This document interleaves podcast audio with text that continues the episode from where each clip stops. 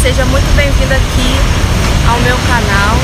Estou passando aqui para desejar a você que me acompanha aqui, que me acompanhou durante todo esse ano, Feliz Natal, um próspero ano novo, é, que esse ano de 2021 seja melhor do que o ano de 2020, que tem sido um ano de muitos desafios, um ano em que tivemos que nos reinventar, um ano em que as nossas, foi testada de alguma forma e eu espero que o ano de 2021 seja muito melhor que o ano de 2020. Lembrando sempre de agradecer, eu estou sempre falando sobre a gratidão e é claro que agradecer não é uma coisa fácil, principalmente quando se está passando por momentos difíceis.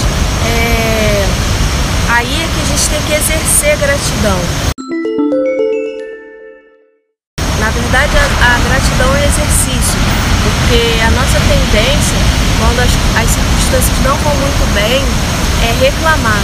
E Deus não se agrada da reclamação.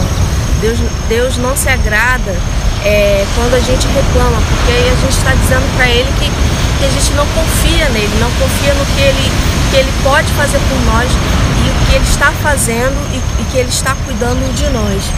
Assim foi com o povo de Israel. O povo de Israel era muito reclamador, muito murmurado.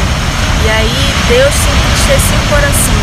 Então eu quero te encorajar neste dia, nesta hora que você está me assistindo, a, a pensar em um motivo para agradecer. Ou toda vez que vier um motivo para você reclamar, você lembrar, não, mas eu tenho esse motivo para agradecer. Porque quando a gente é grato, a gente é mais alegre, a gente se torna uma pessoa mais feliz, a gente foca no presente, tira aquela ansiedade do futuro, a preocupação com o futuro e aquele pensamento no passado. Então a gente vive um dia de cada vez pensando no agora. E a gratidão também ela traz um contentamento. Ou seja, a gente quando pensa no hoje, pensa no agora, no que eu tenho hoje, no que Deus tem feito hoje por mim, é, aquilo gera uma paz, um contentamento. Então essa, é, essa é a palavra que eu quero trazer para você, tá? E alguns motivos que a gente pode ter para agradecer e, e, quero te desafiar a, a exercer a gratidão hoje.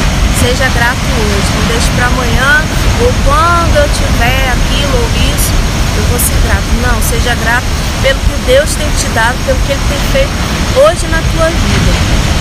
Deus te abençoe, fique com Deus. Até a próxima. Tchau, tchau.